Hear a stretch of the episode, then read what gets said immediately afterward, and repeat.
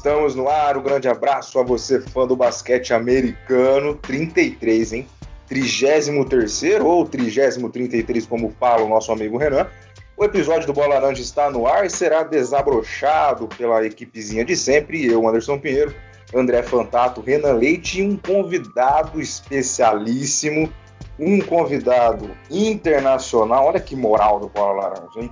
Então, além da, do trio, do trio maravilha aqui do, do Bola Laranja, hoje teremos um convidado especial diretamente dos States para falar com a gente sobre o Brooklyn Nets, sobre James Harden, sobre tudo que os Nets podem fazer nessa temporada que promete, hein?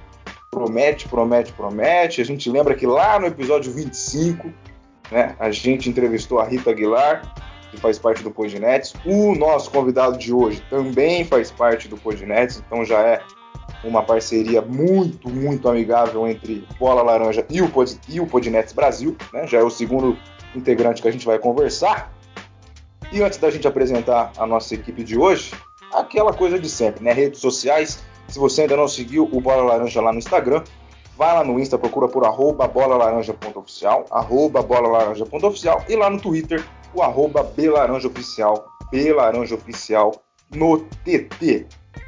Mentor André Fantato, meu caro, mais um dia nessa terça-feira, 19 de janeiro de 2021. Calorzinho aqui, viu? Não sei aí como é que o senhor está. Fala, Anderson. Cara, Inho, você foi, você foi bem, viu? Você foi tranquilo até, porque tá demais, cara. Tava pegando fogo aqui, mas é, vamos que vamos, pegando fogo junto com essa troca aí, né? A ida do James Harden para Brooklyn.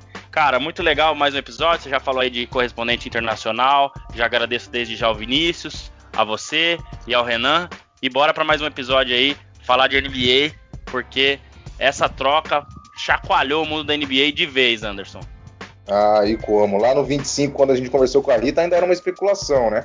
Agora já é oficial e já até jogou. Renan Leite, bom dia, boa tarde, boa noite, boa madrugada, aquele abraço. Oh, bom dia, boa tarde, boa noite, boa madrugada, Anderson, André e aos ouvintes do Bola Laranja. Cara, prazerzaço estar aqui mais esse, esse episódio para falar dessa troca fenomenal que aconteceu, o que eu recebi de mensagem de amigos aqui, cara, pedindo minha opinião e eu tô só assim, cara, espera que segunda-feira, desculpa, segunda não, na próxima semana a gente vai gravar o um podcast falando disso e espera para ouvir lá. Então guardei minha opinião para para soltar hoje, apesar daquele episódio, episódiozinho com a Rita, a gente já ter dado uma, uma prévia do que a gente achava. Então, vamos lá, como você gosta de dizer, vamos desabrochar o episódio 33 a partir de agora. É, desabrochar uma bela palavra, né? Sem mais delongas, Vinícius Vidica, você é o cara, o convidado de hoje do episódio 33 do Bola Laranja, mais um integrante do Podnets Brasil, né? Uma página também que fala sobre o Brooklyn Nets, que também é um podcast, então você é um cara que já está bem familiarizado com esse recurso. Cara, obrigado por aceitar o convite, por participar com a gente aqui num, numa época tão importante para o Brooklyn Nets, que enfim conseguiu colocar o seu time em quadra depois de uma temporada bem conturbada, digamos assim, né? E agora aí com a confirmação já até com dois jogos do James Harden, né? Então muito obrigado de você aceitar o nosso convite e participar com a gente aqui. Fala, olá, André, Anderson, Renan, muito, muito obrigado pelo convite, a galera do Bola Laranja, todos os ouvintes. Muito prazer, eu sou Vinícius Vidica, é um prazer para mim, né, é, fazer parte do episódio 33 do Bola Laranja e comentar aqui, né, sobre o Brooklyn Nets. Acho que novidade é o que não falta para a franquia nos últimos tempos. E mandar um abraço já de início para a galera do Podnets, Rita, Daniel, para o Jota, para o Pedro e toda a galera, Júlio, Matheus, toda a galera do Podnets lá. A gente tá, se, a gente tá sem assunto, né? é verdade, então é verdade. Um grande abraço aí pro pessoal do Podnet, já é o segundo integrante da equipe e pelo que eu vi aí, né, podemos ter mais, podemos ter mais, por que não? Vinícius, é o seguinte, como a gente faz de praxe aqui quando a gente recebe convidados especiais, né, antes dos assuntos principais, né, que é o que é a parte ideal aqui do nosso podcast, a gente gosta de saber um pouco mais sobre o nosso convidado. Então, eu vou te dar este momento para você se apresentar, né? Você mora nos Estados Unidos, fique à vontade para contar como é que o senhor foi parar aí, como é que o senhor foi gostar de basquete, como é que nasceu essa paixão, como era é, o Vinícius criança, jovem, enfim.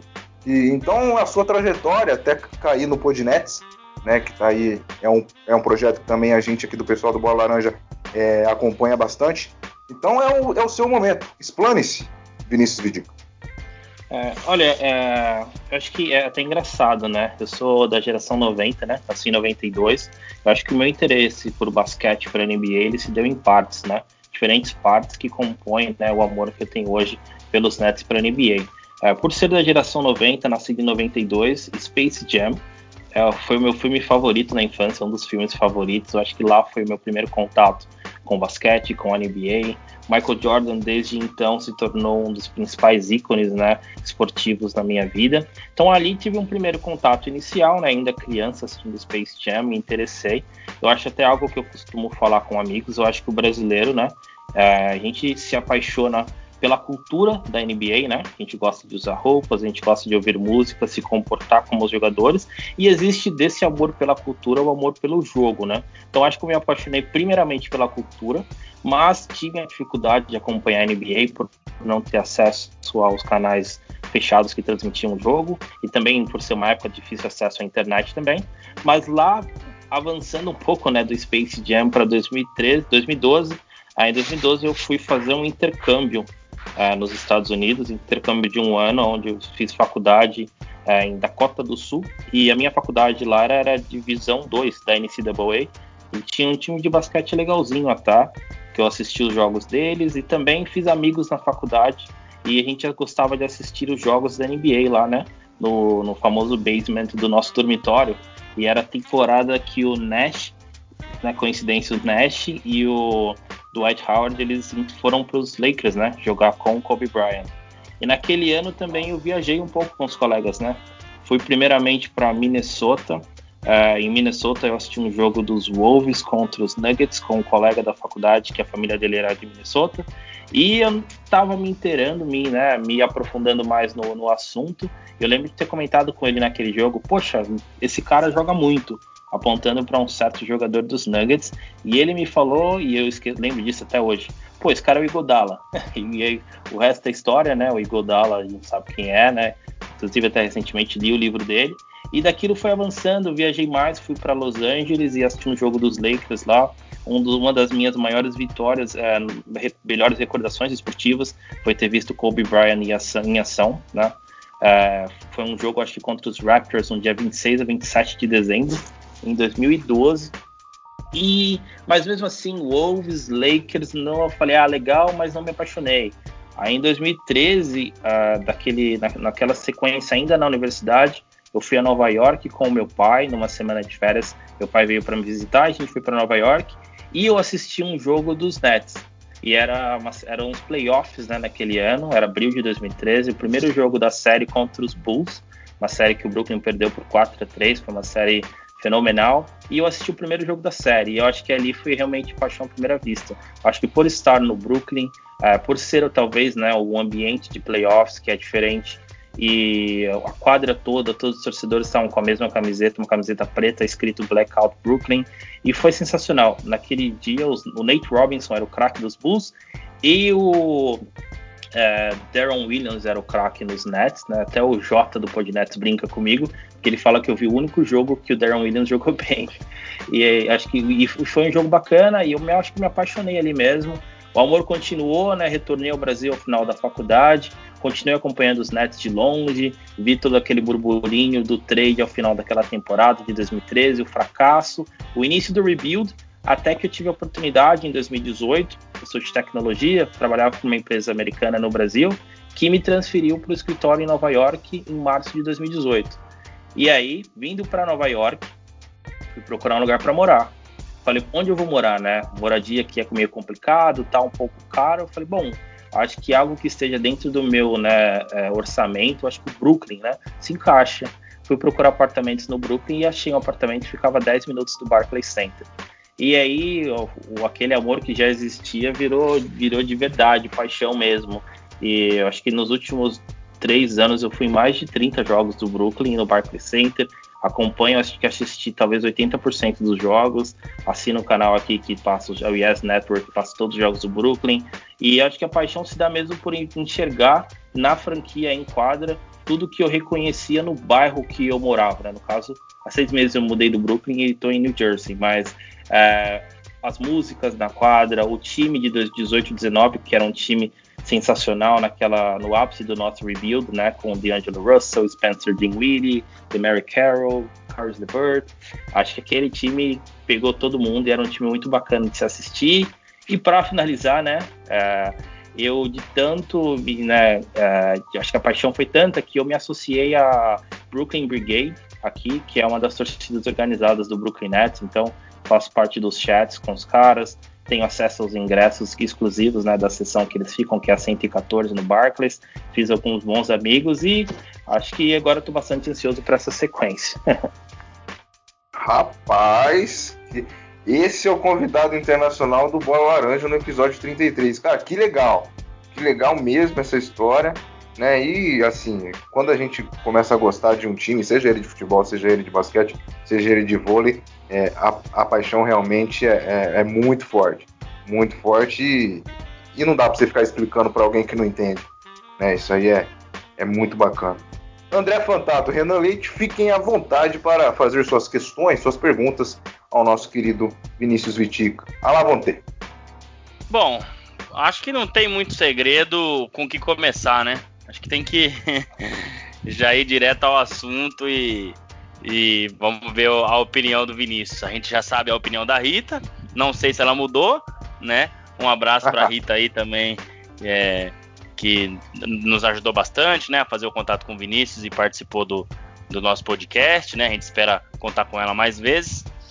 Mas e aí, Vinícius? É, você estando mais perto aí, cara, é, eu falo isso sempre para os meninos aqui, né? É, não sei se você concorda comigo, mas é um exercício que eu tento fazer sempre. É, eu tento sempre bastante podcast em inglês, né, com o pessoal daí da ESPN gringa ou da TNT, enfim, ou Bleacher Report, o que for, e na medida do possível assistir os jogos em inglês, né. É, é, eu tenho essa facilidade com, com a língua, então é, eu acho que nada melhor do que quem está aí no dia a dia. Então, se a gente for falar de Campeonato Brasileiro, é óbvio, né? Tem os, o pessoal daqui, se a gente for falar de Campeonato Europeu, é, quem está lá no dia a dia é diferente. Então, provavelmente você assiste, escuta, é, tudo em inglês, né? Já mora aí um tempo, então é, eu acho que é um exercício muito bom. Então, o que, que você, o que, que você achou dessa troca? Você acha que ela ela foi boa para o Nets é, ou ela foi ruim, ela de repente poderia ter feito de outra forma, mantido o Kyrie Irving, Kevin Durant e reforçado um pouco mais o time. É, e o que, que o pessoal tem falado aí? Né? Eu escutei um pouco, já escutei algumas coisas, mas não muito. E qual que é a opinião no geral? Mas é, e, e para você, né? O que, que você achou e se você teria feito ou não essa troca é, envolvendo aí o, o James Harden?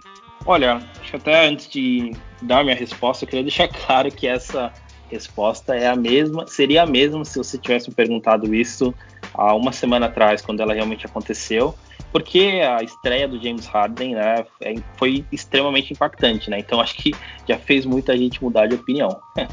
Mas deixando claro, essa já era a minha opinião. Eu acho que foi uma troca muito lógica. A troca faz sentido, porque é, até fiz esse comentário com alguns colegas. Os Nets, o, o, acho que uma das coisas mais legais da NBA é seu time estar tá em rebuild. Seu time está em rebuild e não estar tancando, né? Deixando claro. E os Nets vinham em rebuild há, um, há uns anos atrás, né? Quando você está em rebuild, perder jogo é aceitável, alguns jogos. Quando você ganha aquela, aquele festejo, aquela comemoração, a pressão é menor.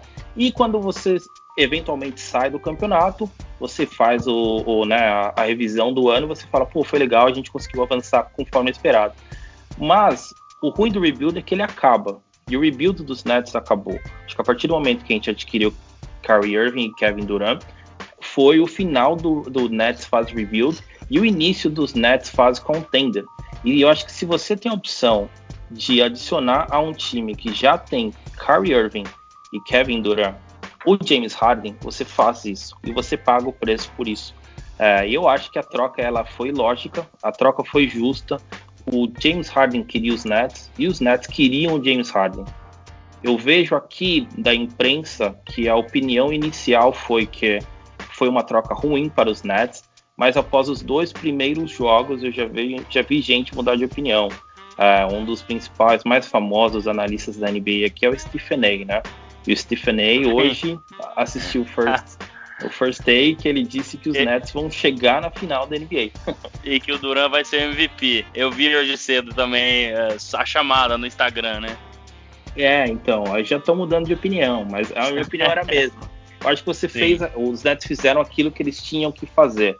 Eu ouvi falar que parece que eles não queriam ceder o Allen. Tentaram até o último momento envolver o Landry Shamet na troca, mas não foi possível. E aí no último momento, a última cartada, eles falaram tudo bem, foi o Allen junto também. Eu acho que é, eu acho que o que você falou foi, foi perfeito assim, né? Acho que a imprensa ela muda, né? Dança conforme a música mas a sua opinião diverge um pouco do que a gente falou, Vinícius, e isso é natural. É, mas assim, eu acho que não foi ruim, é, mas eu acho que o Nets ele tem que ganhar hoje, entendeu? Se não hoje, amanhã.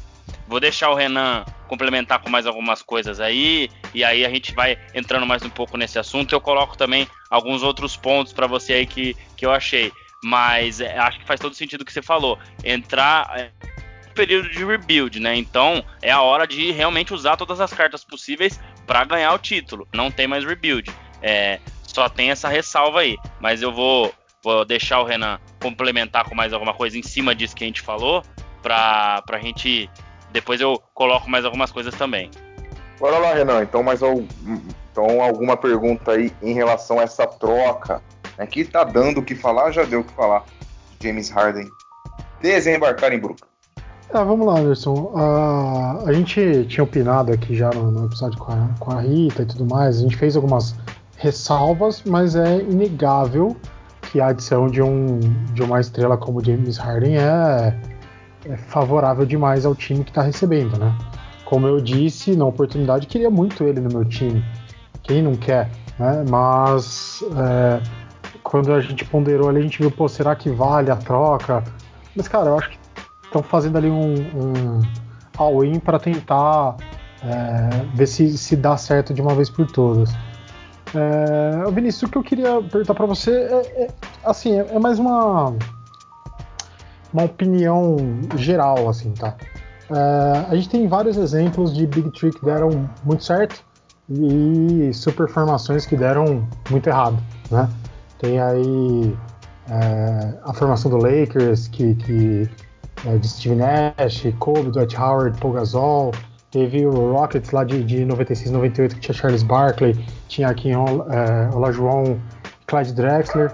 Tem Karl Malone quando foi pro, pro Lakers em 2003, 2004, que jogou lá com Gary Payton, com Shaq, com Kobe. Teve é, o próprio Nets, aquele de Garnett, Paul Pierce, Brook Lopes, Deron Williams. Então, assim, são vários exemplos que deram muito errado, né? É, mas a gente tem exemplos que deram muito certo, como o Celtics de 2008, com o Paul Pierce, Kevin Garnett e Ray Allen, é, com o próprio Golden State Warriors, mais recentemente, aí com Duran, Curry e Clay Thompson. É, você acha que, assim, por mais que tenha sido feito esse, esse all-in do Nets, e olhando bem o estilo dos três jogadores que formam esse, esse Big Three do Nets, Duran, Kyrie Irving e, e, Harden. Você acha que eles, que eles, assim, eu vejo que eles têm um perfil é, mais confrontador um com o outro, né? É, são pessoas polêmicas ali nos bastidores e tudo mais. Steve Nash como um, um treinador, entre aspas, principiante na liga. É, você acha que tem, tem tudo para esse time virar? Pode dar um, um Big Tree super certo? Ou você quer esperar para ver assim? Como como está a sua expectativa em cima disso? Olha, eu acho que tem tudo para virar.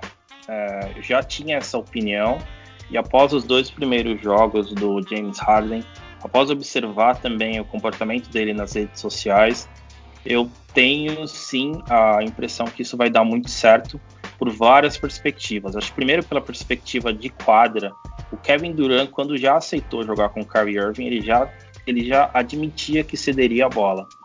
Kyrie Irving seria o cara dominante da bola e o Kevin Durant é um cara que joga muito bem off-ball, como ele demonstrou nos anos de Golden State Warriors, né? E o Kyrie Irving seria o cara do ball dominante e também nos primeiros jogos do Kyrie Irving ele, ele se mostrou bastante colaborativo com o time. Ao trazer o James Harden, eu tinha um, um pouco de ressalva, mas eu, eu, já mudei um pouco a minha opinião observando essas duas partidas dele. Eu acho que a gente, nos últimos anos de Harden nos Rockets, acho que a gente se esqueceu um pouco do jogador que o Harden é. A gente tende a olhá-lo só sobre, a, sobre a, a, ótica de que ele é um scorer, né? Que ele é um marcador, que ele é um grande finalizador. Mas se você pegar os highlights dos últimos dois jogos dos Nets, a quantidade de assistências que o, que o James Harden deu e a quantidade de né, o entrosamento que ele teve com, com os jovens do Brooklyn Nets, mesmo sem ter treinado, acho que a gente esqueceu um pouco da, da qualidade de passe que ele tem e também da qualidade de jogar off-ball. Então eu acho que esse time vai dar muito certo em quadra, porque eu acho que o Kyrie Irving vai ser o cara que vai mais requisitar a bola e vamos ter James Harden e, Kevin Durant rodando talvez pelas alas, né, e jogando um pouco mais off-ball e criando, e criando espaços para eles mesmos, né, e, e acho que é um poderio ofensivo que ninguém tem na NBA. Então acho que e, e somado a isso, né, para finalizar também ah, o que eu observei fora de quadra, em todas as postagens do James, do James Harden, ele parece estar muito ciente de que ele vai ter que dar um passo atrás e vai ter que jogar como time. Então, acho que ele entende isso. Eu acho que isso tem muito a dar certo. Cara, quero só fazer um adendo aqui. É, você me trouxe aqui uma. Realmente, eu, eu tava com o recorte do Harden nessas últimas duas temporadas do, do Houston, que realmente ele tava esse cara. É, resumindo bruscamente, ele tava esse cara egoísta, né? E eu acho que realmente, é, se a gente aumentar esse recorte para outras temporadas, ele sempre foi um cara muito mais colaborativo e, e sim, é, olhando dessa ótica, você é, é, me levanta uma, um ponto que eu não tinha pensado que realmente pode, pode esse time sim dar, dar certo. Eu tinha uma ressalva grande quanto a isso, justamente por ter esse recorte pequeno nas últimas duas temporadas, mas abrindo, abrindo mais eu consigo também enxergar esse ponto de que ele pode ser bem mais colaborativo para o time. É, e em cima disso, é, ainda do, né, do, dessa questão do, do Harden com o Kyrie Irving, eu vejo assim, Vinícius, que o Harden, até por já ter jogado com o Kevin Durant, talvez não seja um problema para esse sistema. E com dois jogadores em quadra, eu acho que você consegue sim fazer um balanceamento melhor. O Kyrie Irving, é, que eu já não sei, entendeu? Eu acho assim, como você falou, realmente o Durant sabia que ele jogaria mais off-ball, o Kyrie Irving entraria nessa, é, ficaria mais com a bola, né? Armaria, né? Até pelo, é, pela posição dele de armador. Mas, é, agora você tem mais dois para passar a bola e tal. Então, é, com o Big Three, é, eu acho que essa questão de dividir a bola para caras que marcam 25 ou mais pontos por jogo é um pouquinho mais, mais complicado. Eu não me lembro de nenhum Big Three que todos os três tiveram 25 ou mais pontos por jogo. É, eu acho que isso também é muito difícil de acontecer. E essas questões fora da quadra do Kyrie Irving. Ele andou meio sumido aí, né? É, é, acho que entendo perfeitamente que é, ele vê outras coisas muito maiores que o basquete, até acho isso muito legal, mas a franquia provavelmente não acha, né? E o negócio da NBA também não acha. Então tem esse problema, é, essas polêmicas aí envolvendo o Kyrie Irving já há algum tempo. Não se adaptou muito bem em Boston, quis sair de Cleveland. Então ele tem esse histórico que eu acho que o Harden, realmente, o que você falou, perfeito, né? A gente pega um recorte mais, mais um recorte menor aí, ele tem menos. É, é, ele foi mais egoísta até por como tava o time do Houston, né? Agora, se você pega um recorte maior, até na época que tinha o Chris Paul, o PJ Tucker jogando muito, enfim, com certeza ele é um cara que leva o time e, e faz tudo, né? É, eu acho que tem tudo isso. É, a, além dessa questão do Kyrie Irving também, eu gostaria que você falasse sobre o elenco de apoio, que eu acho que é aí que tá o X da questão do Brooklyn. E eu vejo um elenco de apoio, assim, bem razoável, comparado a outros contenders, a outros candidatos a título, comparado a Lakers, comparado a Clippers, até o próprio Bucks, que se reforçou bem também. É, tirando os três, a gente, a gente tem é, o Dinwiddie que está machucado, o Joey Harris, que é um jogador muito bom, melhorou bastante no, nos anos de Nets principalmente. É, o DeAndre, DeAndre Jordan, que acho que ele já passou assim um pouco do, do prime DeAndre Jordan, né? Pelo menos eu enxergo assim. É, e aí outros jogadores, como Jeff Green, que já rodou por muitos times aí, Tyler Johnson, é, Cabarro, Bruce Brown. Então, assim, eu vejo que é um elenco de médio para baixo. Né? Não, não, vejo que é um elenco de apoio muito bom. Claro, você tem três mega estrelas no time. Mas até ouvi o podcast do Ponte Aéreo, Raulzinho, falando hoje, né? Que é difícil você ganhar um título só com três estrelas, falando até exa exatamente da troca.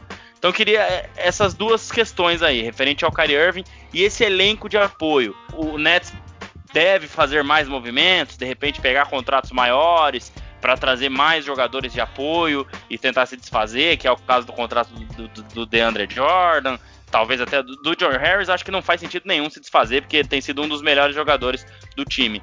Mas acho que essas são as duas ressalvas para ele passar de time excelente para campeão.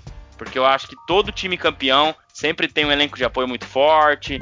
É, enfim, tudo isso que a gente já sabe. Então, essas duas questões do Kyrie Irving, que pode de repente é, atrapalhar esse Big Three com esses comportamentos, né, que a gente já viu que ele costuma ter, e essa questão do elenco de apoio. Uh, olha, respondendo suas perguntas, primeiro sobre o Kyrie Irving, eu tenho uma opinião um pouco polêmica sobre ele. E eu acho, não sou médico, deixando bem claro, não sou psicólogo, mas eu, eu, eu acho que o Kyrie Irving tem problemas psicológicos. Que ele. eu também só... acho.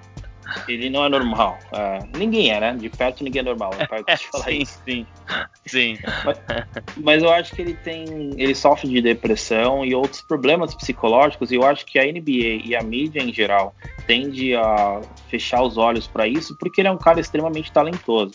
Então querem cobrá-lo de acordo com parâmetros de uma pessoa que não tem os problemas que talvez ele tenha. Então acho que a gente tem que talvez tentar entender é entendê-lo, reconhecer os problemas que ele pode ter e então julgá-los e julgá-lo e cobrá-lo dado aquela característica, aquelas características que ele tem. Acho que enquanto a NBA fechar os olhos para isso, acho que a gente vai ver problemas como a gente viu recentemente. É, que bom que ele está de volta, né? Mas eu acho que tudo isso tende a ser contornado e eu acho que foi um dos motivos pelos, pelos quais os Nets foram pro all-in com o James Harden porque acho que eles viram que o Kyrie Irving seria uma estrela inconstante, que eles não poderiam contar com ele 100%, então foram buscar um pouco uma insurance, né, como eles gostam de falar aqui. É, sobre o elenco de apoio, eu é também um pouco minha ressalva, mas eu vejo peças interessantes ali. Eu acho que os Nets sim precisam fazer mais algumas trocas. A gente precisa urgente de um novo pivô. Não vai dar para ir a temporada toda só com DeAndre Jordan. O Red Perry, que é o nosso rookie, ele faz tanto a 4 como a 5, mas é um rookie, não dá para jogar as responsabilidades em cima dele. Tem o Claxton também, que é um, um, pivô habilidoso que a gente draftou ano passado, mas ele vem de quase seis meses de contusão. Então acho que o nosso problema, eu acho que o nosso problema ele tá no front court, né? É, pro back court, eu acho que a gente está bem, assim, eu não vejo que os Nets precisem fazer nenhuma movimentação ali. A gente tem o Duran, ou, desculpa, a gente tem o Kyrie Irving, tem o Harden, uh, a gente também tem algumas peças interessantes, assim, como o TLC. O que Joy Harris, né? O Harris, que tá com uma média de 15 pontos aí, 52% para arremesso é, de 3. É, eu não sei se o Harris é armador, ala armador, se ele é né, small forward ou se ele é shooting guard, né? Não sei qual dos, dos dois, mas enfim, pode jogar na, na posição do Harden também, né? De posição 2, né? Enfim. E ele é, ele é mais um ala, ele, ele, é um ele é, é small forward, né? Ele, ele, uhum. é, ele, joga mais por ali. Então acho que a gente tá bem, assim. O problema é, e a gente ainda tem um, um, um, algo que a gente não pode esquecer, o Spencer Dinwiddie, né? Que tá machucado e retorna no ano que vem, na próxima temporada. Então acho que a gente tá legal ali. Aí tem o Tyler Johnson, que foi um cara muito interessante dentro da bolha. Ele jogou muito bem em alguns jogos, ele não foi muito bem utilizado ainda esse ano. E eu acho que ele vai ajudar sim os Nets. E eu não, eu acho que a gente, e ainda tem o Bruce Brown, sem esquecer, desculpa. São tantos, os Nets estão tá, cheios de, de, de, guards nesse time aí. E o Bruce Brown, que foi até importante na vitória de ontem, né? Uh, dos Nets, uh, na, contra o Bucks, na última jogada que ele conseguiu fechar bem o, o Chris Middleton. E ele é o nosso dog ali, né? Na marcação. mas eu sim tenho ressalvas na parte do no front court ali, né? Eu acho que uh, com movimentações acertadas, eu acho que a gente sim consegue virar um contender e eu não tenho tantas ressalvas assim do nosso backcourt quanto tem no front court. O Jeff Green se mostrou muito bom também, mas é, DeAndre Jordan e acho que principalmente a gente precisa de um, é, um PF, é, um, back, um backup ali, né? Porque a gente reclamava bastante do, do Teron Prince, mas ele tinha sua, sua função ali. Sem ele agora, a gente ficou ainda mais carente nessa posição. Então acho que com algumas poucas mudanças, por mais que tenha ressalvas quanto ao elenco, eu acho que sim seria, seria possível sei se estou muito empolgado com esse time. não, acho que faz sentido, acho que faz sentido sim. Acho que, claro, precisam de alguns ajustes, mas como você falou, acho que contender já é. Acho que já é. Mas acho que para um time campeão, talvez é isso. Alguns jogadores mais cascudos, alguém que defenda mais, que pode ser um, um problema desse time também. A gente pode falar um pouquinho mais para frente da defesa. Mas enfim, acho que foi, foi perfeito sim. Ô Vinícius, assim, quando a gente conversou com a Rita no episódio 25, ainda era especulação, quase confirmação, mas depois deu uma esfriada, né? Porque, aí foi acertar só na semana passada. É, nós quatro, né? Eu, André, Renan e Rita, a gente entrou num consenso assim.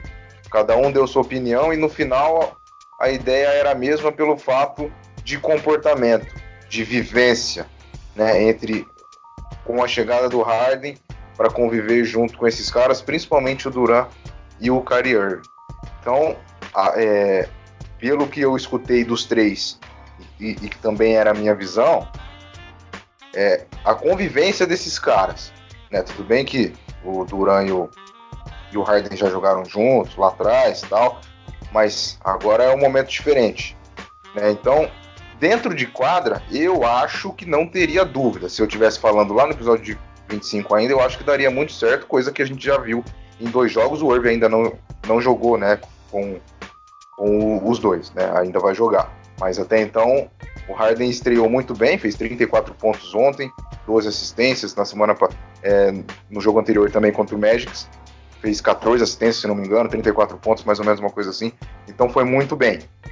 Mas o pessoal daí pensa assim também que esse convívio entre os três, principalmente fora de quadra, pode ser algo prejudicial né? Porque se os caras não se derem bem fora dela, né, isso pode chegar dentro? Ainda não, né? Pelo que a gente viu nesses dois jogos, está tudo uma maravilha. Mas e futuramente? E daqui a pouquinho, a hora que a coisa apertar mesmo, chegar nos playoffs? Né? Você mesmo já disse, já deu sua opinião, achando que o Ruff é meio doidão. Então ele pode puxar essa barca aí. Né? Assim, eu coloquei o Nets como favorito, mas ainda sem imaginar ninguém, é, um, um cara desse tamanho lá. Você acha que esse, esse convívio pode prejudicar a equipe de Brooklyn? Olha, sim, uh, eu temo um pouco pela questão comportamental. Uh, pode prejudicar, sim, pelo histórico dos atletas, né? Uh, porque o Kevin Durant é um cara extremamente sensível à mídia. Ele ter uma noção, acho que foi ano passado, retrasado, teve um programa, um programa da, da, o First Take, né, que é um programa das manhãs da ESPN, e o Stephen A, mais uma vez ele, fez um comentário sobre o Kevin Durant, sobre o Kevin Durant, e ele mandou uma mensagem pro Stephen A na hora, falando: "This is BS", tipo, isso é mentira.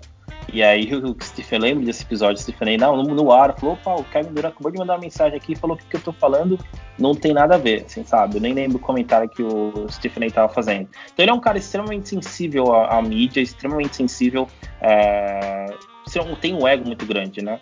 Kyrie Irving também, e o James Harden também.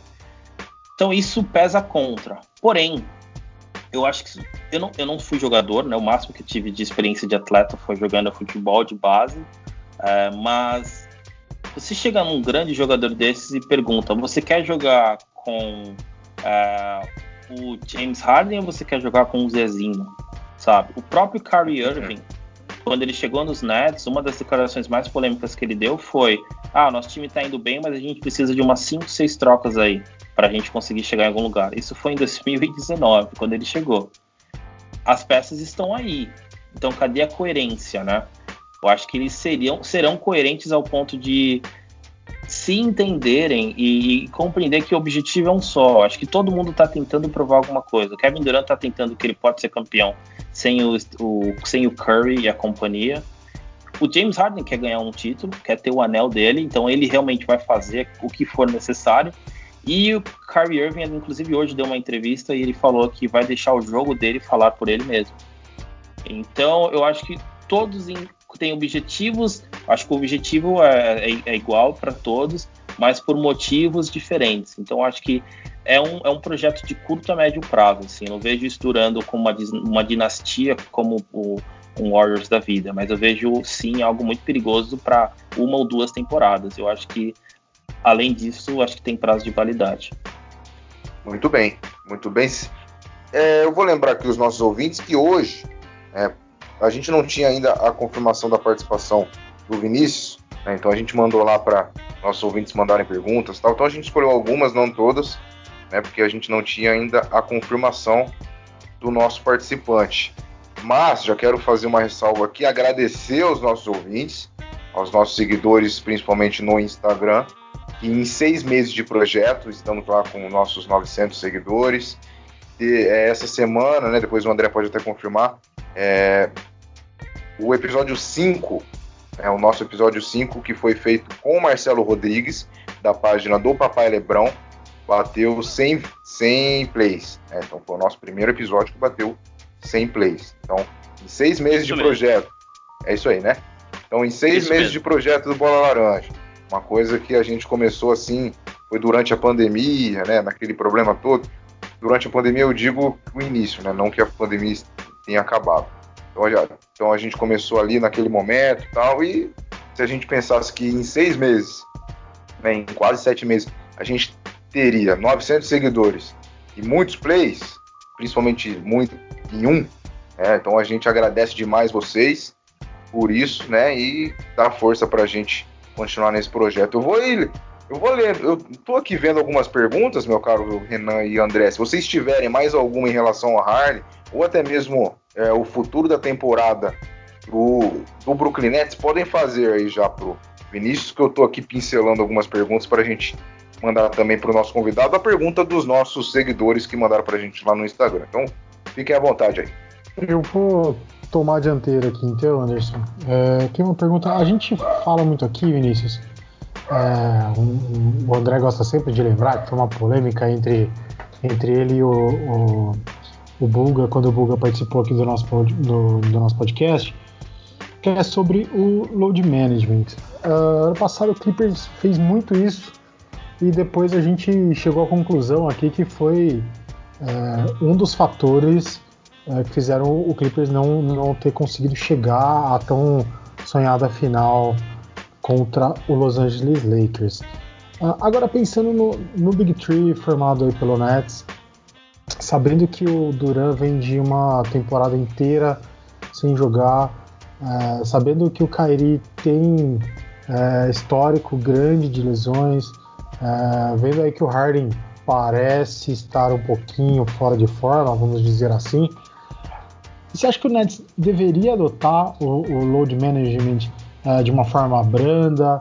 Se ele deve fazer mesmo declaradamente, assim como o Clippers fez? Se você condena essa prática que, eles, que a NBA até tenta coibir, é, o, o que você acha que seria ideal para o Nets nessa temporada visando os playoffs?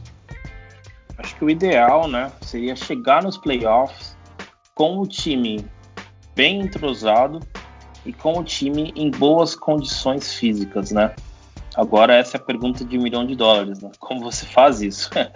Porque se você faz um load management muito grande, você chega talvez desentrosado. Agora, mas se você joga o seu com a sua full capacidade, né? Todos os jogos você vai chegar sem boas condições físicas e corre o risco de perder algum jogador por lesão.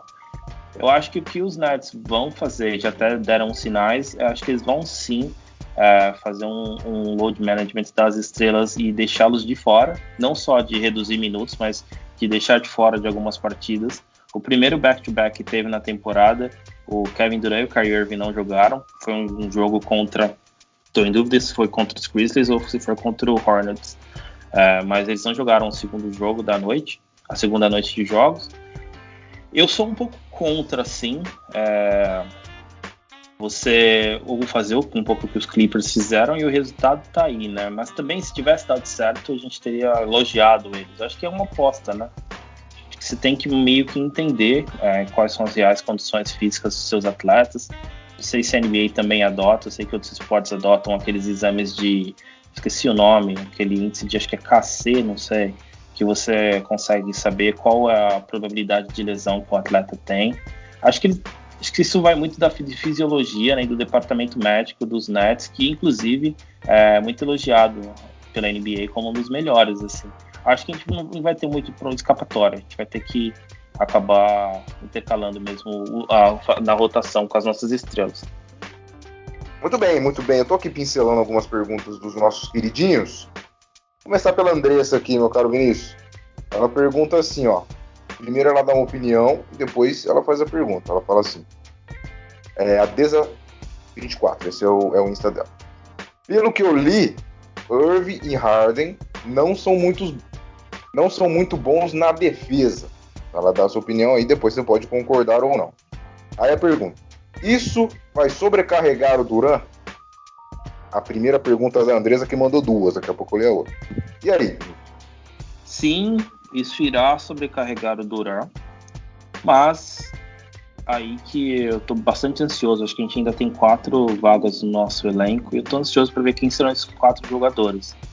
A gente tem alguns jogadores bons na defesa no elenco, mas a gente definitivamente precisa de mais. O Bruce Brown é um bom, é, um bom guard que na defesa, então acho que ele vai ser utilizado em, em momentos importantes. Jeff Green também ontem foi impecável na defesa. Então isso vai sim sobrecarregar o Duran para não sobrecarregar, acho que a gente tem que fazer movimentações bem precisas. É, Muito eu, eu queria falar. só complementar em cima disso mesmo, o Anderson. É, acho que a defesa é, é, é, um outro é uma outra um outro asterisco, né, Vinícius? E realmente, cara, é, até no podcast do Brian Windhorst eles falaram justamente isso, né? O que o que, que o Nets poderia oferecer para de repente trazer jogadores de defesa.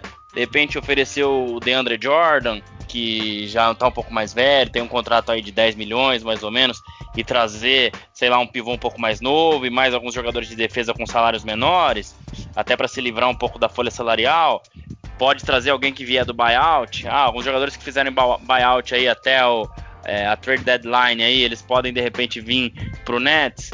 Então, é, eu acho que esses jogadores são é, extremamente importantes serão, né, pro Nets se quiser ser campeão. Eu acho que é o que falta para eles chegarem lá, como você colocou um Bruce Brown da vida, né, que defende bem, o Jeff Green que realmente, né, desde acompanho ele já há um bom tempo, desde a época de Cleveland, é, é, era um jogador que às vezes me parecia um pouco fora do foco, né, mas ultimamente eu acho que ele tem é, se, se enquadrado melhor.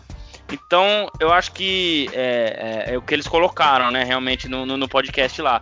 Precisa, de repente, dar uma mexida, ver algum contrato aí que possa ser refeito. Até citaram o DeAndre Jordan, é, mas não sei se é o que o Nets quer fazer. Então, acho que é, é, é mais ou menos nessa linha aí, né? Só para complementar, justamente, que eu acho que é, é, o, é o espaço que falta para que esse time é, pudesse se puder chegar lá. Porque o que a gente colocou lá no outro episódio de que talvez não seria interessante uma troca por James Harden, porque de repente eu pensei justamente nisso, no elenco, enquanto iria enfraquecer o resto do elenco, um próprio Jarrett Allen, que era muito bom na defesa, um Caris LeVert, que é né, um two-way player, enfim, tu, tudo isso a gente colocou lá no, naquele episódio com a Rita, justamente para ir meio que, opa, acho que eu não faria essa troca.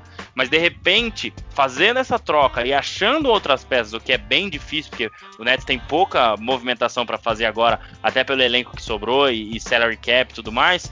É, mas eu acho que é isso aí que, que realmente falta, né? E aí o Nets vai ter que se virar para achar essas peças aí. É, eu acho que a grande perda foi o Allen mesmo, como você disse. Ele era o cara que trazia esse poderio defensivo pra gente e, e era um, um, é uma futura estrela, né? Eu acredito muito no Allen. Mas Sim. você falou do DeAndre, só para complementar rapidinho, eu acho que a gente não vai trocar o DeAndre Jordan, porque o DeAndre Jordan é o cara do churrasco, né? A gente sabe, o cara que compra carne, que acende a churrasqueira, ele é amigo de todo mundo. Então, É, ele... Cara, o, o, acho que o Tim Bontemps, que participa junto com o Brian Windhorst, falou a mesma coisa. É, ele, assim, acho que ele até foi muito duro, né? Ele falou, ah, o Harden só pega empty rebounds, que ele, que, que ele quis dizer, né? Tipo, nesse estágio da carreira, né? Óbvio. É, ele só pega rebote fácil ali, né? Todo mundo faz box out, ele pega tal. Já foi o, o jogador que, né, onde ele foi. Mas ele é muito amigo do Irving e do Duran. Então, tem muito isso. Ele falou exatamente isso que você, que você citou aí agora. É, até ontem ele teve, fez umas jogadas interessantes, tem até uma, uma screen que ele fez pro, pro Harris, uma jogada que ficou na minha, na minha cabeça, assim, que o, o Harris faz uma screen pro Harden na defesa, corre pra ala, o DeAndre faz uma screen pro Harris e o Harden acha o Harris na ala e ele acerta o três. Então ele, ele deu umas três enterradas em sequência, pegou uns rebotes interessantes, mas é aquilo, ele vai entregar aquilo pro jogo. Uh, eu acho que os Nets vão atacar free agents e tem alguns nomes interessantes ali que a gente pode trazer. Sim, com um contrato de veteranos e tudo mais. Correto. O Vinícius, a outra pergunta da Andressa é a seguinte: ó, um, primeiro, um, um, grande beijo, um abraço para Andressa. Obrigado pela participação. Mandou duas perguntas. A outra é se o Harden é um dos melhores jogadores da NBA atual. Para mim é. Acho que não tem dúvida, assim. Os números que ele apresenta, que ele tem, o show que ele dá noite após noite, acho que não tem dúvida que o Harden é um dos melhores jogadores da liga. É, é, é, realmente ele pode mostrar mais uma vez que ele. Ah, cara, vamos ver onde, até onde vai ser esse Brooklyn Nets. Acho que merecia, assim, ir bem, ganhar um título pelos caras que tem. Vamos ver, vamos ver. Anderson, só, só para complementar aqui, o Harden ele é tão um dos melhores da liga de hoje que mesmo nesse, nesse início de, é, de temporada que ele estava visivelmente desinteressado, ele estava fazendo partidas Não, ele tinha... muito é, boas ele lá fazia... pelo Houston, cara. ele fazia 8, 8 rebotes e 7 assistências. Ah, o Harden tá mal. É meio é, que a gente cara. acaba vendo do LeBron, né? O LeBron jogou mal, ah, fez 20 pontos, deu é, 15 assistências, pegou 3 rebotes. Ah, jogou mal. Então, tem, realmente, tem... acho que top 5, né? Top, de repente, né? Dependendo da preferência, top 3, enfim, é, de jogadores da liga. É, tem, um, tem um, uma vez, eu não lembro qual episódio, que a gente tava falando dos playoffs, e um comentário que a gente fez do, do Harden era: ah, o Harden não vai fazer 40, 50 pontos todo jogo. É, tudo bem, é normal ele fazer. A gente falou exatamente isso. É, é muito louco você pensar que um cara faz aí frequentemente 40, 50 Sim. pontos. Então, cara, sim. sim, ele sem dúvida é um dos maiores.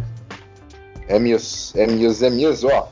Gustavo Silva, ele não manda a mesma pergunta, é mais um comentário, meu caro Vinícius. Então abre aspas aqui, ó. Kyrie Irving é um estrelinha estável. Só o papai LeBron colocou ele na linha. KKKK. Ou seja, dá para formular uma pergunta em cima dessa colocação. Ele é um estrelinha estável? Essa é a primeira pergunta que eu lhe faço. Tudo bem, só o Lebron colocou ele na linha na visão do Gustavo Silva. O Duran pode ser esse cara, né, para pôr ele na linha ou para pelo menos o Duran, assim, vendo Duran e Lebron um do lado do outro no, no quesito liderança, acho que o Lebron é muito maior. Mas você acha que o, o Duran consegue fazer esse papel para pelo menos o, o Irving dar uma baixada, né, para não ser esse cara tão louco como você mesmo citou? Olha, é engraçado. Né? Eu não sei se foi o LeBron que colocou ele na linha, né? Mas, mas deu certo, né? Líder, o LeBron é um líder. E, eu, e, até falando sobre isso também, o LeBron James é um líder. O Duran não é um líder. E o Duran não quer ser um líder, né? Acho que também tem essa diferença. Que a gente tende Sim. a achar que o cara que é o melhor jogador no time tem que ser o grande líder, né? Até se for trazer isso para um outro esporte, né? Fazendo um paralelo com o futebol, era o, isso significa o Neymar como capitão da seleção brasileira. O fato dele ser o melhor jogador da seleção não quer dizer que ele tenha que ser o capitão. Voltando para o basquete, é, o Duran não é esse líder, mas eu acho que o Nets organização podem colocar o Kyrie Irving na linha, que é até um dos motivos de eu ter me apaixonado pela, pela franquia. O Brooklyn Nets, inclusive, faz bastante ações sociais, né? É, os funcionários do Barclays Center, inclusive, são todos residentes do Brooklyn. É, também o Brooklyn se envolve em, em ações, projetos sociais né, na, na, região.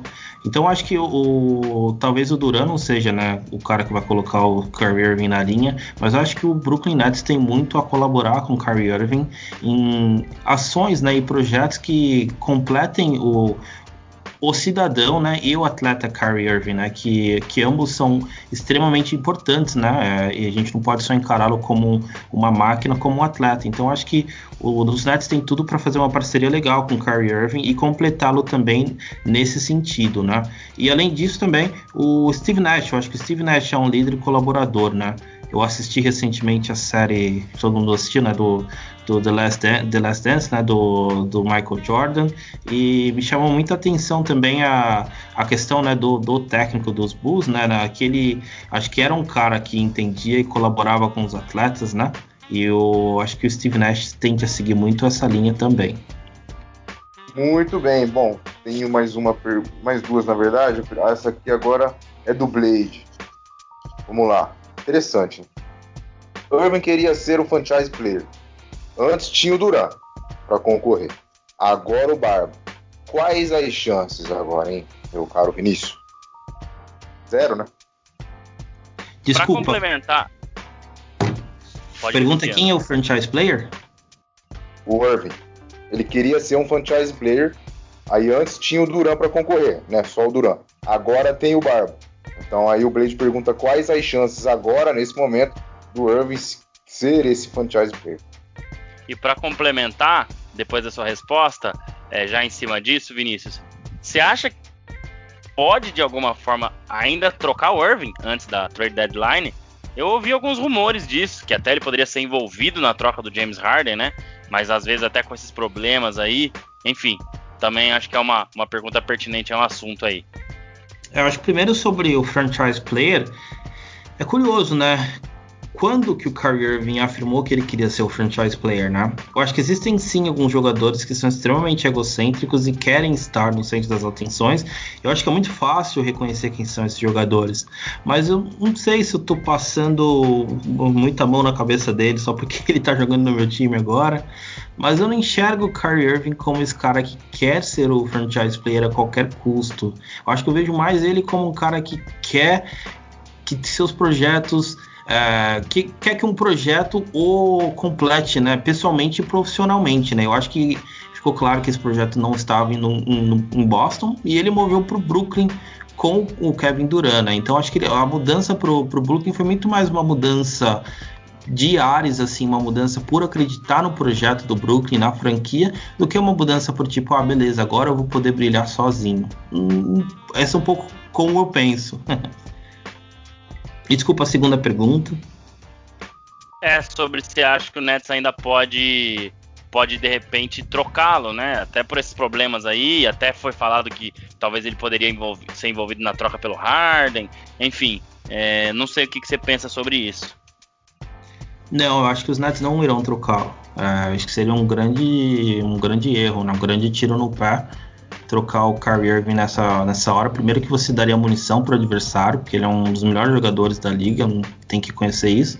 E segundo também que ele é um grande parceiro dos atletas da equipe. Então acho que trocá-lo, principalmente nesse momento de fragilidade, que a gente não sabe de fato o que aconteceu com esse sumiço dele, sim. acho que seria um grande erro. E conhecendo a franquia como eu conheço, Sean Marks, Joe Tsai, eu acho que isso vai contra os princípios deles.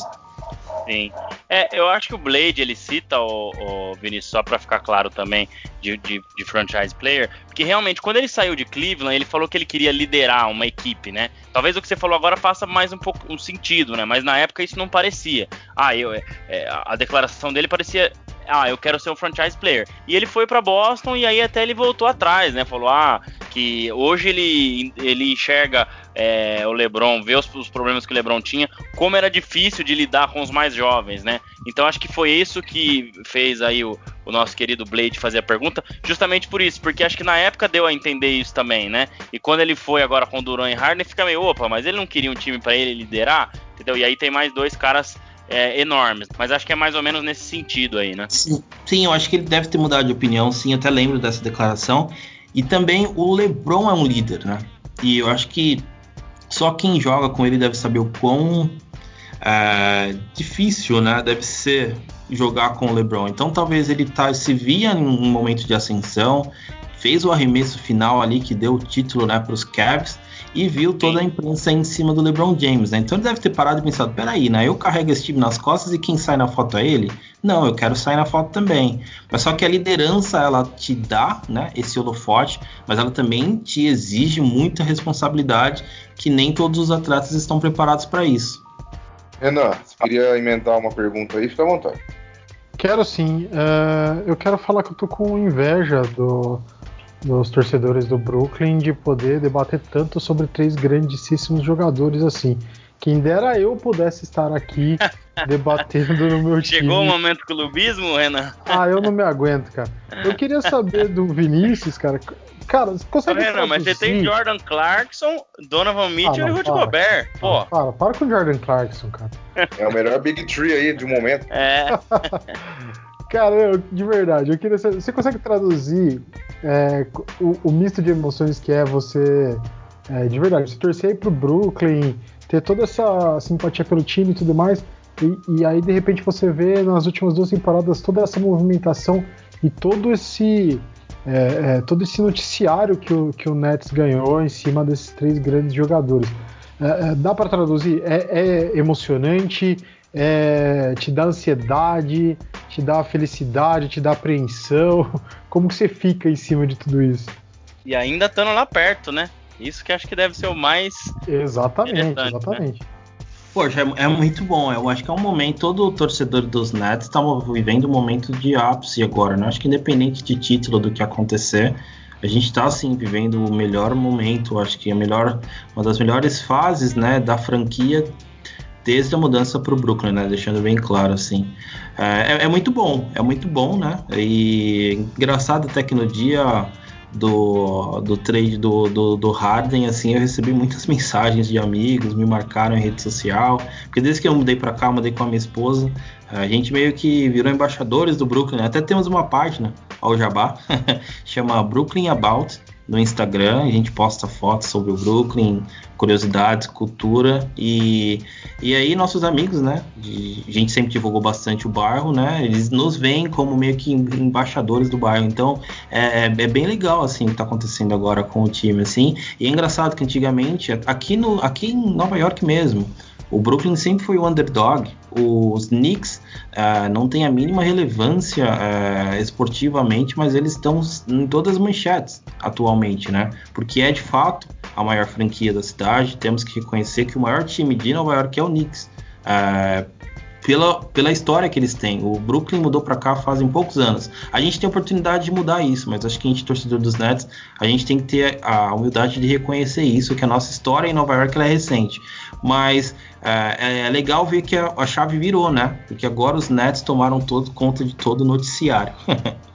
é, rapaz, eu já tô, eu já até vim xeretar aqui na sua página que você falou agora. Como é viver na terra dois. do Cris, hein? Como é viver na terra do Cris, cara? Eu tô olhando umas fotos aqui, eu tô lembrando do seriado. Meu Deus, que. Olha que legal. Eu tô vendo que sua página é muito interessante, viu? Cara, muito bacana, assim, é uma realização de um sonho, assim, né? Sempre fui fã da cultura, né? Das músicas, Notorious Big, né? Jay-Z, toda a parte. De... Eu sou um fã de hip hop, né? Ou até outros como Joe Perez ou Pop Smoke, que morreu, e eu sempre gostei, né, dessa cultura meio sem entender, né, mas é legal conhecer, né, falar com as pessoas da região, andar pelo bairro, assim, é, eu sinto muita saudade, cara, até uma... eu, meu sonho é voltar a morar lá, assim, que, que espero ter a oportunidade de voltar para lá. É que com o filho realmente as coisas ficam um pouco mais complicadas, você precisa de espaço agora no meio da pandemia aqui em Jersey a gente consegue ficar muito mais distanciado do que lá, que é um pouco mais aglomerado. Mas quem sabe eu volte. Mas é muito bom, cara, morar lá. Eu, eu até vou para lá direto, assim, vou para lá sempre que posso. Que legal, muito bom. Bom, o papo tá bom, tá acabando, infelizmente, mas tem aqui a última pergunta do Bloco NBA. Inclusive, um grande abraço ao pessoal do Bloco NBA. Daqui a pouquinho o André vai falar. Pode ter novidade aí, hein? Hum, vai ter uma, pode ter uma parceria, pode rolar uma parceria aí. O André vai deixar vocês curiosos, porque pode ter uma coisa boa. O Bloco NBA manda a seguinte pergunta na lata para o senhor, Vinícius. O maior Big Tree do século XXI. O maior Big Tree do século XXI? Isso. Cara, essa é polêmica. Acho que essa ah, pode responder nós três, viu? É, o Renan Sim. também pode falar, eu também, se o Anderson também quiser dar uma opinião. Eu diria que foi Dwayne Wade, LeBron e Bosch. Ah, mas acho que você leu a cabeça do André. Mas Ô, Vinícius, você combinou dúvida. comigo, hein, cara? cara, não, é, é, é, muito difícil. Eu, eu, assim, tenho muito Curry, Thompson e Duran na cabeça, né? Pelo, pelos dois títulos, né? Porque um deles foi sem o Duran. Mas o depois do LeBron James, o jogador que eu mais me identifico e gosto e, e até hoje sinto falta e da aposentadoria e, e é o Dwayne Wade. Então, né, foi ali que eu comecei a acompanhar também. É, dois títulos também, né? Quatro finais e dois títulos. LeBron James, Dwayne Wade e Chris Bosh, acho que do século 21. É, o Chris Bosh, acho que ajudava muito, né? Mas as duas grandes estrelas mesmo eram LeBron e o Wade. E o Bosh deu esse passo atrás para eles poderem jogar. Cara, mas sensacional. LeBron e Wade, meu Deus, né? E mais o Bosch. É. E aí, Renan? Cara, uh, vou ser um pouco diferente. Acho que o maior Big Tree do século XXI é Kuzma, é, Caruso e já veio uma Beleza. Não, falando sério. Cara, eu também. Smith, faltou o J.R. É. Smith, Vamos trocar ele pelo Caruso, então. É, cara, falando sério, eu gosto muito desse Big Tree. É, Bosch, Wade e LeBron mas eu ainda fico com aquele, aquele big trick que o, que o, o Pedro Rodrigues lá do, do na Sexta é, classificou como é, o dono é louco, que é Paul Pierce, Ray Allen e Kevin Garnett do Celtics 2008. Acho que pra mim é, cara, não sei, eu tenho uma aura diferente quando eu vejo aqueles três lá. Então, é, eu fico até por ser outra época, né? Grau de Sim. dificuldade do título também, tem tudo isso, né? Exato. É, são, são belos votos. Bom, belos votos.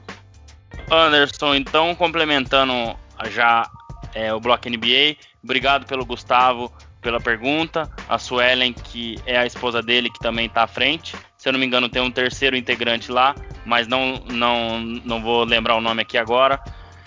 Fiquem ligados, vamos ter uma parceria com o pessoal do Bloco NBA é, a partir de fevereiro. Depois vamos dar mais detalhes. O pessoal vende camisetas de, da NBA, né, jerseys e camisetas é, de passeio. Então, muito legal essa parceria. Obrigado aí, Gustavo, pela pergunta. E já anunciando aqui, mais pra frente a gente dá mais detalhes.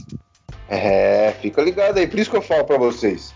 Sigam Bola Laranja no Instagram para não perder nenhuma, nenhuma, nenhuma novidade, bastidores, todas essas coisas, é tudo lá vocês vão ficar sabendo. E por falar nisso, meu caro Vinícius, divulga aí também né, as suas redes aí. É, pode ser a particular, a do, a do Podnets, a sua do Brooklyn também de agora, Brooklyn About. Fique à vontade, pode falar também pro pessoal que, que ainda não segue, seguir.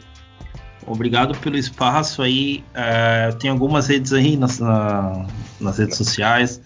Minha pessoal, para quem quiser acompanhar, não sou blogueiro, mas é, posto um pouco da vida aqui na, na América, é, Vidica no Instagram.